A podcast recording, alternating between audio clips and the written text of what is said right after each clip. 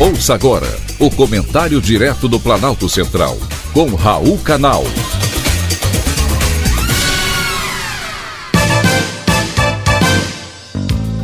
Queridos ouvintes e atentos escutantes, assunto de hoje: roubo sindical.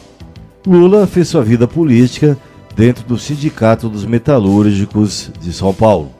Na época, os sindicatos tinham relevante papel para contrapor o capital em detrimento do trabalho. Havia desunião entre a classe trabalhadora e péssimas condições de trabalho. No início, os sindicatos limitavam-se às questões relacionadas ao salário e à jornada de trabalho, o que fez de Lula um poderoso líder sindical. Na presidência, Lula contou com o apoio dos trabalhadores sindicalizados e, em troca, os sindicatos sempre lutaram com o apoio de Lula até ser aprovada a reforma trabalhista, que acabou com o imposto sindical obrigatório, que enchiam as burras dos sindicatos de dinheiro. A ideia do imposto sindical é antiga, remonta aos anos 1940 e vigorou até 2017. Todos os trabalhadores do Brasil eram obrigados a descontar um dia de trabalho uma vez por ano eram bilhões de reais que pagavam desde viagens ao uísque da diretoria. Com a reforma trabalhista, a arrecadação do imposto sindical caiu 90%, de quase 4 bilhões de reais para 500 milhões em 2017. Lula, que foi sindicalista a vida inteira, sabe muito bem a falta que esse dinheiro faz. Agora, como presidente da República, Lula apoia a ideia de voltar o imposto sindical. E, um pouco maior, 1% do que o trabalhador ganhar durante o ano. E ele nem precisa ser sindicalizado, basta ser trabalhador.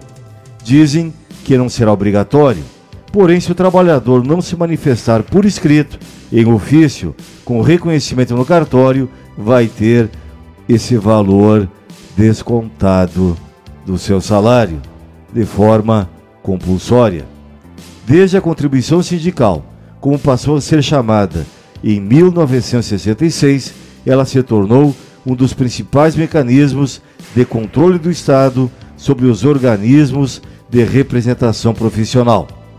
Ele é o meio financeiro da estrutura dos sindicatos e é o Estado que define onde será aplicada a arrecadação financeira.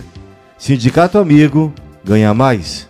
Se o indivíduo é livre para ser sindicalizado ou não, também deveria ter a liberdade para decidir se quer ou não contribuir financeiramente para a entidade de representação profissional. Nem a entidade é livre. Sindicato corporativo não tem autonomia e jamais vai representar os seus trabalhadores ser apenas um apêndice do governo, como sempre foi até 2017, os chamados sindicatos Chapa Branca. Foi um privilégio, mais uma vez, ter conversado com você.